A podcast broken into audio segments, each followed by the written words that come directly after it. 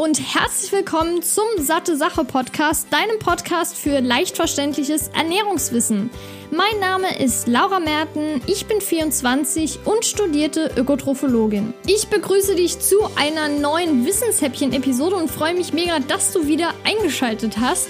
Und heute dreht sich diese Episode ganz um die Frage, ist Salz ungesund? Also ich selbst war wirklich lange Zeit der Meinung, dass Salz wirklich ungesund ist oder sogar schädlich. Und ich kann mich noch ganz genau daran erinnern, dass ich bei meinen Eltern war zu Besuch und jedes Mal verboten habe, Salz zu nutzen. Sei es jetzt einfach für das Kochwasser von Nudeln oder auch von ganz normalen Gerichten, die dann auf dem Tisch serviert werden und dann kommt Salz drauf. Ich habe es wirklich verboten und es war so eine krasse Zeit und ich bin froh, dass ich die vorbei habe. Und falls du dir auch schon mal die Frage gestellt hast, ob Salz ungesund ist oder vielleicht kennst du ja jemanden, der sich diese Frage stellt und es anderen so weitersagt, dann hoffe ich, dass diese Episode dir hilft, von dieser Frage abzukommen und zu sehen, dass Salz gar nicht mehr ungesund ist. Es gibt ja wie bei vielen Sachen sogenannte Empfehlungen und die DGE, also die Deutsche Gesellschaft für Ernährung, sagt zum Beispiel, dass 6 Gramm Salz pro Tag unbedenklich sind. Und dann gibt es auch noch das Institut für Risikobewertung, die sagen, 4 Gramm am Tag ist in Ordnung. Also das unterscheidet sich zwar ein bisschen, aber man kann sagen, die Spannbreite 4 bis 6 Gramm pro Tag sind auf jeden Fall unbedenklich. Und was natürlich das Problem ist für diesen hohen Salzkonsum, denn der liegt nämlich in Deutschland deutlich über den Empfehlungen. Und ich glaube nicht, dass das einfach daran liegt, dass die Deutschen ihr Essen selbst viel zu viel salzen, sondern eher, dass die Deutschen generell zu viele verarbeitete Produkte essen. Das bedeutet einfach, dass diese Produkte, sei es zum Beispiel Chips oder Fertiggerichte, enthalten super viel Salz. Das ist vielleicht mal ganz interessant, auf die Verpackungen hinten zu schauen, weil da sind nämlich bei den meisten Produkten auch Salzangaben, also die Salzmenge. Das heißt, wenn du das nächste Mal irgendwie Chips oder so in der Hand hast oder ein verarbeitetes Fertiggericht, dann kannst du da gerne mal drauf schauen, um auch einen kleinen Überblick zu bekommen, wie viel Salz steckt da wirklich drin. Das bedeutet, dass diese verarbeiteten Produkte eigentlich der Hauptfaktor sind, warum die Deutschen, aber natürlich kann ich mir das auch vorstellen, dass das bei den Amerikanern genauso ist oder auch in anderen europäischen Ländern, dadurch der Salzkonsum einfach krass hoch ist. Man hört ja auch oft in diesem Kontext, dass Salz der Hauptrisikofaktor für Herz-Kreislauf-Erkrankungen und Bluthochdruck ist. Und natürlich, da gehe ich gleich nochmal genauer drauf ein, ist es so, dass Salz den Blutdruck steigern kann. Das heißt, für Menschen, die Hypertonie haben, also Bluthochdruck, ist es vielleicht nicht ganz so optimal. Aber das Problem ist, glaube ich, nicht das Salz, was Menschen mit äh, Bluthochdruck oder generell Übergewicht essen, sondern eher diese verarbeiteten Produkte und noch andere Faktoren, die eben eine Rolle spielen. Sei es zum Beispiel auch die zu geringe körperliche Aktivität oder auch andere hoher Konsum, zum Beispiel jetzt an den verarbeiteten Produkten oder auch andere Einflussfaktoren, die eben zu einem gesunden, äh, ungesunden Lebensstil führen. Aber das heißt nicht unbedingt, dass das Salz per se für diese Hypertonie verantwortlich ist. Es gibt natürlich auch Responder und Non-Responder. Das bedeutet, nicht jeder Mensch reagiert auch gleich auf Salz. Es gibt sogenannte Salzsensitive, also Responder-Menschen, die sehr, sehr sensitiv auf Salz reagieren und deren Blutdruck da zum Beispiel relativ schnell ansteigt und darauf reagiert. Aber auch Non-Responder und das sind oft Menschen mit einem normalen Blutdruck. Das heißt, wenn die jetzt Salz konsumieren, passt sich der Blutdruck jetzt weder nach oben noch nach unten an. Das bleibt relativ gleich und die reagieren da nicht sensitiv drauf. Wie ich ja eben schon gesagt habe, ist für Menschen mit einem hohen Blutdruck, also einer Hypertonie, empfehlenswert, den Salzkonsum zu reduzieren, weil generell der Salzkonsum wahrscheinlich schon deutlich über diesen 6 Gramm oder 4 Gramm, je nach Empfehlungsrichtlinien sind. Und da ist es natürlich sinnvoll, erstmal auf diesen Wert zu kommen. Aber es ist natürlich noch besser, wenn man zum Beispiel bei drei oder vier Gramm pro Tag dann ist. Das bedeutet jetzt nicht, was ich jetzt noch gleich sagen würde, dass eine Hypotonie entstehen kann. Wie gesagt, da komme ich gleich nochmal drauf. Bevorher möchte ich noch ganz kurz was zur Hypertonie sagen. Wie ich ja eben schon angesprochen habe, es liegt nicht nur an dem Salz, dass Menschen eine Hypertonie entwickeln.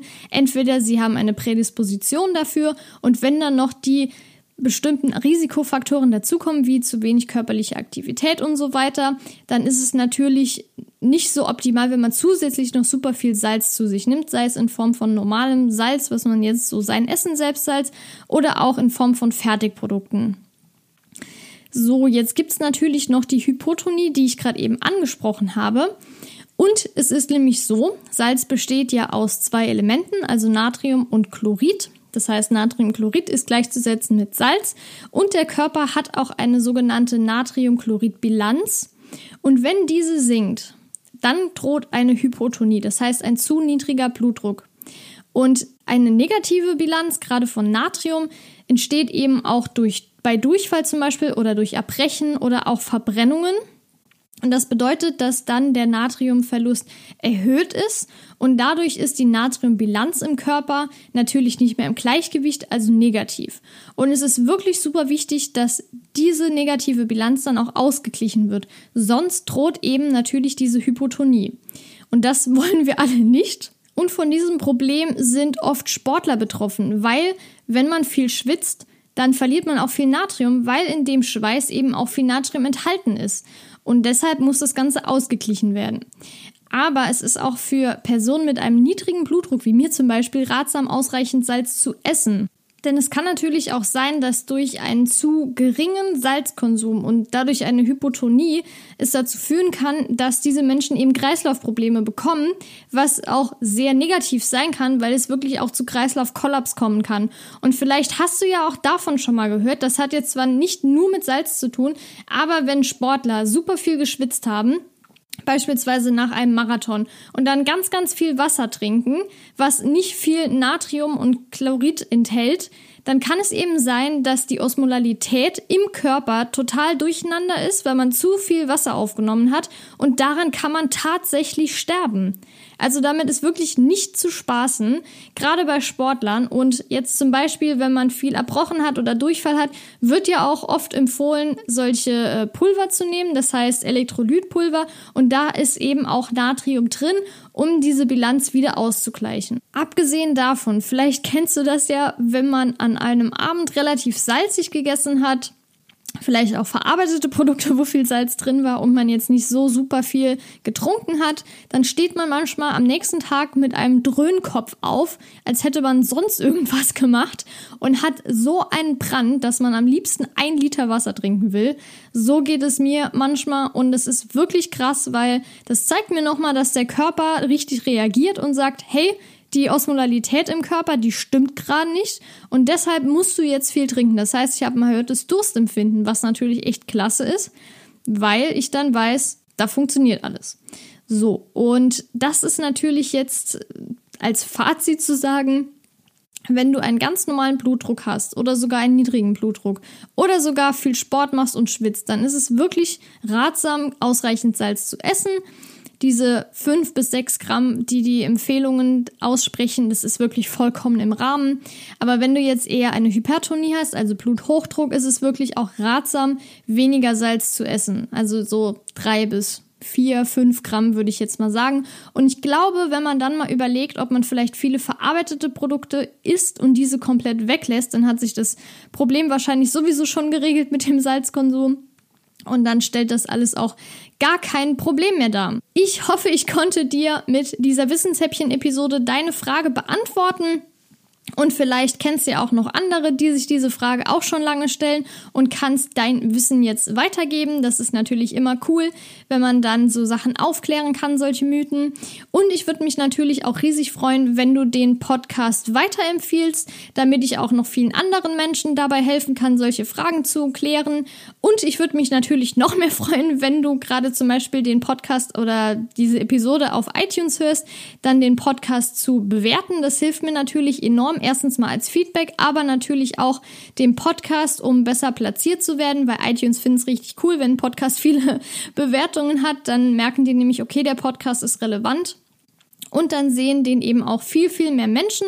Und das wünsche ich mir wirklich, weil ich vielen, vielen Menschen helfen will und auch mein ganzes Wissen weitergeben möchte. Und wenn du jetzt auch keine weitere Episode mehr verpassen willst, wie zum Beispiel alle weiteren Wissenshäppchen-Episoden oder auch kommende Interviews, dann würde ich dir empfehlen, diesen Podcast zu abonnieren. Dann bekommst du nämlich direkt eine Nachricht, sobald eine neue Episode hochgeladen wurde. Dann bedanke ich mich nochmal recht herzlich bei dir fürs Zuhören und wünsche dir noch einen ganz tollen Tag. Wir hören uns ganz bald wieder und bis dahin, deine Laura.